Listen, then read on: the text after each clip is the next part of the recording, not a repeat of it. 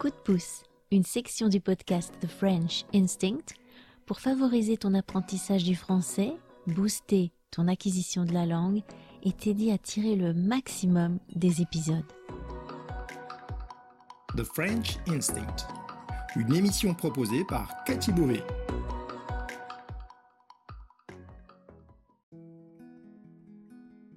Bonjour à tous, j'espère que vous allez bien. Me voilà de retour cette semaine pour une nouvelle émission du podcast The French Instinct et plus précisément pour un petit coup de pouce. Bienvenue dans le podcast, merci de l'écouter, que vous soyez des habitués, des auditeurs fidèles ou bien que vous le découvriez tout juste. Dans tous les cas, merci infiniment de me consacrer un petit peu de votre temps. Si vous connaissez pas encore le podcast, je vous invite à aller faire un tour sur mon site thefrenchinstinct.com pour en apprendre un petit peu plus sur l'émission, sur moi et ma philosophie, euh, ma façon de voir l'apprentissage et l'enseignement du français. Comme je vous l'avais dit il y a deux semaines, j'ai fait une petite pause pour recharger les batteries, ici dans le podcast, mais aussi sur les réseaux. J'ai pas été trop présente ces deux dernières semaines c'était les vacances scolaires en France. On a deux semaines de vacances à la Toussaint et pendant les vacances scolaires, beaucoup d'activités s'arrêtent et pas seulement les activités scolaires. Je vous avais parlé dans l'épisode sur la rentrée, l'épisode 27, sur la rentrée et la non-rentrée, qu'à la rentrée de septembre, toutes les activités extrascolaires, mais aussi les activités pour adultes reprenaient et que c'était donc un moment important pour tout le monde à tout âge eh bien toutes ces activités qui ont repris en septembre, elles suivent le calendrier scolaire et donc les activités s'arrêtent pendant les vacances scolaires. Et là, elles se sont arrêtées pendant les vacances de la Toussaint. Donc on en a profité pour prendre des vacances, pour fêter Halloween, euh, pour passer du temps en famille sans vraiment respecter d'horaire, et puis aussi pour essayer de s'adapter au changement d'heure. Parce que je sais pas pour vous, mais moi je trouve que même si quand on passe à l'heure d'hiver, on gagne en théorie une heure de sommeil, euh, ça détraque quand même un petit peu notre horloge biologique, puisqu'on continue à se baser sur l'heure de l'horloge, donc finalement on se couche plus tard que d'habitude, et moi en tout cas, bien, je me sens un petit peu fatiguée depuis quelques jours à cause de ça. En plus, il y a l'arrivée du froid, les premières gelées, on a dû commencer à chauffer la maison, on a donc rallumé le poêle puisqu'on se chauffe presque exclusivement au bois, et tout ça, eh bien, notre corps le ressent. Mais bon, voilà, c'est pas le tout. Euh, je suis là à papoter, à discuter, à vous parler de la pluie et du beau temps, alors qu'aujourd'hui, on se retrouve pour un nouveau coup de pouce. Cette fois autour de l'épisode 3 du podcast Comment changer l'ennui en plaisir. Je vous rappelle que la transcription de cette émission sera disponible ainsi que toutes les transcriptions des épisodes précédents et d'autres ressources bonus, je vous en parlerai à la fin de cet épisode. Je vais revenir sur l'épisode 3, un épisode qui je suis sûre vous a inspiré dans votre apprentissage du français ou d'autres langues peut-être aussi. Autour d'une thématique aussi banale et terre à terre que celle du travail en usine, je vous invitais à voir les choses différemment, à envisager votre apprentissage du français sous un autre angle et je vous donnais ma recette, mes trois ingrédients pour changer l'ennui en plaisir et faire de l'apprentissage du français, des langues ou de toute autre chose quelque chose d'amusant. C'est pas sur la thématique en elle-même que je vais revenir dans ce coup de pouce, mais sur certains éléments liés à la grammaire avant toute chose, si vous n'avez pas encore écouté l'épisode 3, je vous invite à le faire puisque ce coup de pouce est basé sur cet épisode et que je vais reprendre des éléments de l'épisode 3 pour vous aider, pour vous permettre de prêter davantage attention à certains points de la langue, ce qui vous permettra de les actualiser, de les consolider et d'aller un petit peu plus loin aussi peut-être. Dans l'épisode 3, je vous parlais de ce travail répétitif qui consistait à mettre des accessoires de téléphone portable dans des petits étuis, puis à les placer dans des boîtes qui elles-mêmes allaient dans des caisses qui à leur tour étaient empilées sur des palettes. Et tout ça à longueur de journée. Je ne sais pas si vous avez vous-même fait un travail de ce genre, mais forcément, quand on écoute l'épisode et quand moi je repense à cette expérience, un élément qui revient, c'est le rapport au temps qui passe, puisqu'on parle d'actions répétitives et qui durent dans le temps, qui semblent même être interminables. Exprimer la durée et la périodicité, c'est un point qui vous pose souvent problème dans votre apprentissage du français, qui pose souvent problème aux apprenants de français langue étrangère parce qu'on utilise des prépositions et des tournures propres à chaque langue qu'on peut rarement traduire mot à mot d'une langue à l'autre.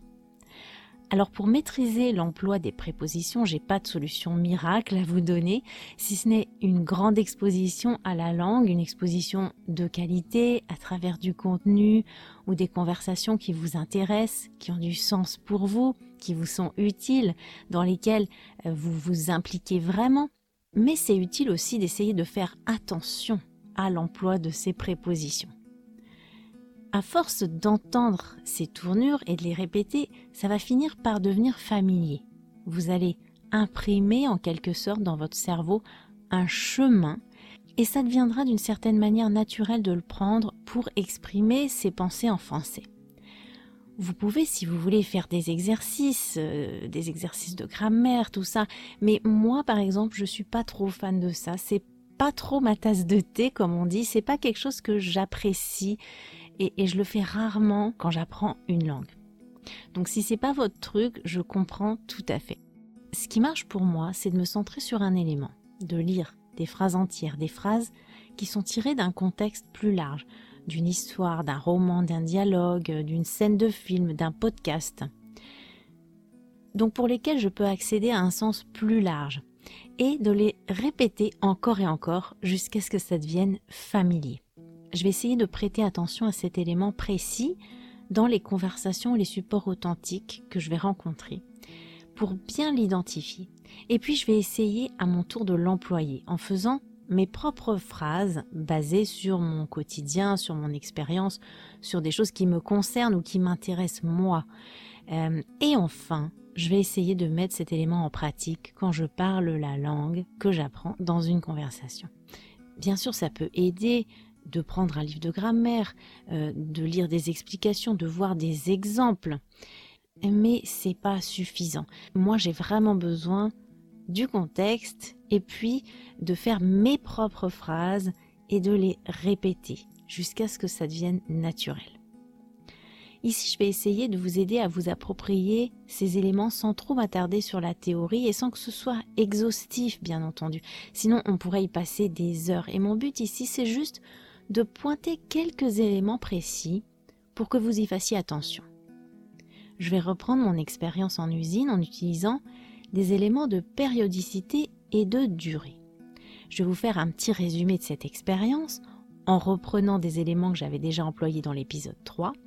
Je vais donc utiliser des prépositions et des tournures qui indiquent la périodicité et la durée. La périodicité, c'est à quelle fréquence combien de fois je fais une action en un temps donné et la durée, eh bien, c'est pendant combien de temps je fais cette action. L'important, comme toujours, c'est que les éléments soient au départ dans un contexte, dans quelque chose qui a du sens. Et ma petite histoire, donc, que je vous avais racontée dans l'épisode 3, convient parfaitement. Quand je travaillais dans cette usine de téléphone mobile, je faisais donc un travail très répétitif et ennuyeux. Si vous êtes passé par là vous aussi, vous savez de quoi je parle. Pendant 8 heures par jour, 5 jours par semaine, donc 5 jours sur 7, je devais placer des accessoires de téléphone dans des étuis que je mettais dans des boîtes qui étaient elles-mêmes placées dans des caisses que je mettais à leur tour sur une palette. Je faisais ce qu'on appelle les 2-8, c'est-à-dire qu'une semaine sur deux, je commençais à 5 heures du matin. Et l'autre semaine, je commençais à 13 heures, donc à 1 heure de l'après-midi. Donc vous imaginez bien que quand je commençais à 5 heures, j'avais vraiment la tête dans le pâté, comme on dit. J'étais pas trop réveillée et j'avais envie de dormir. C'était un travail répétitif qui était pas enrichissant du tout et même si c'était pas pour longtemps puisque c'était pour un mois maximum, je pouvais pas envisager de passer 8 heures par jour, 5 jours par semaine à m'ennuyer pendant un mois. J'ai donc développé différentes stratégies pour changer cet ennui en plaisir. Des stratégies qui sont tout à fait applicables dans l'apprentissage des langues. Ça, si vous voulez les connaître ou vous les remémorer, écoutez l'épisode 3. Alors, est-ce que vous avez repéré des marqueurs de périodicité et de durée? Je vous invite, si vous le voulez, à prendre un crayon et un papier et à réécouter l'extrait précédent en les notant. Essayez de repérer s'il y a des tournures que vous connaissez. Est-ce qu'il y en a que vous ne connaissez pas? Est-ce que vous les comprenez toutes avec certitude ou est-ce que vous avez des doutes sur le sens de certaines? Est-ce que vous avez des interrogations par rapport au choix de certaines prépositions par rapport à d'autres pour exprimer la durée et la périodicité d'un événement. Pourquoi utiliser une préposition et pas une autre? Voilà, je vous invite à faire une petite pause sur ces éléments, à réfléchir un petit peu avant d'écouter les explications que je vais vous donner, parce que bien évidemment, je ne vais pas vous laisser comme ça vous débrouiller tout seul.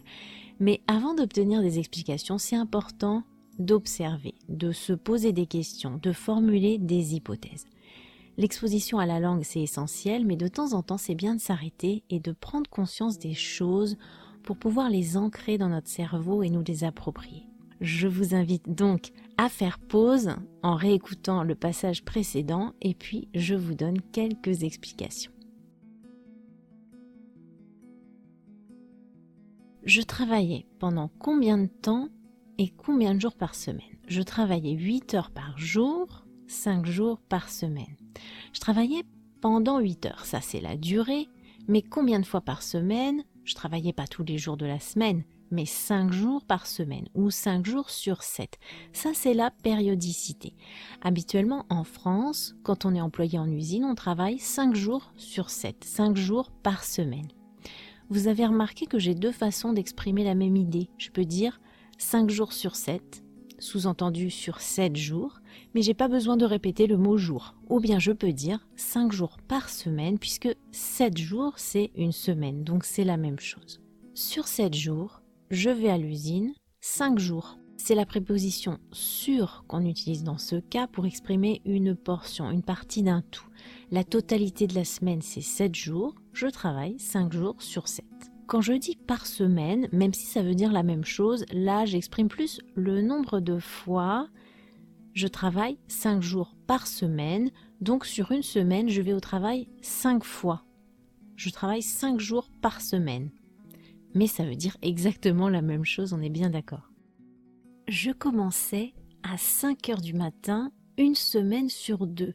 Ça veut dire que sur deux semaines, je commençais à 5 heures du matin une semaine, mais pas la suivante, puisque la suivante, je commençais à 13 heures. Puis, je commençais à nouveau une semaine à 5 heures et pas la suivante, et ainsi de suite. C'est ce qu'on appelle les 2-8, parce que dans une journée, donc vous avez trois tranches de 8 heures, 8 fois 3, 24, 24 heures. Euh, donc, quand on fait les 2-8, on travaille de 5 heures du matin à 13h, puis de 13h à 21h. Et si on fait les 3-8, on travaille en plus de 21h à 5h du matin. Donc, si j'avais fait les 3-8, j'aurais tourné sur 3 semaines. Et donc, j'aurais commencé à 5h du matin, une semaine sur trois. La suivante, j'aurais commencé à 13h et la troisième semaine à 21h, puis j'aurais recommencé à travailler à 5h du matin. C'était juste une petite parenthèse pour vous expliquer le sens de cette expression. Donc ça, c'est la façon dont on utilise les prépositions par et sur pour exprimer la périodicité. Maintenant, essayez à votre tour de penser à une activité que vous faites régulièrement, mais pas forcément tous les jours. Euh, ça peut être un travail, un cours, les courses, euh, des activités de vos enfants. Vous la faites combien de fois par jour, cette activité? Combien de fois par semaine ou combien de fois par mois? Est-ce que vous pouvez penser à une activité que vous faites seulement une semaine sur deux? Alors vous pouvez écrire des exemples avec des situations qui vous concernent ou qui concernent euh, vos amis, vos proches, ça sera bien plus efficace pour retenir cette formulation si c'est quelque chose qui est lié à votre quotidien ou à celui des personnes de votre entourage, parce que c'est réel, c'est votre réalité et c'est bien plus utile que d'apprendre des phrases types ou des exemples euh, qui n'ont pas de sens pour vous. Essayez toujours de trouver des applications à des situations qui vous concernent. Bon, j'espère que ce premier point vous a pas posé trop de problèmes. Ensuite, le deuxième point que je voulais aborder, là c'est un point qui pour le coup risque de vous poser ou de vous avoir posé problème, c'est la différence entre pendant et pour, pour exprimer la durée. Je travaillais pendant 8 heures, c'est la durée du travail que j'effectuais par jour. J'ai travaillé pendant un mois dans cette entreprise. Je pourrais même supprimer cette préposition d'ailleurs et dire je travaillais 8 heures, je travaillais 8 heures par jour, j'ai travaillé un mois dans cette entreprise.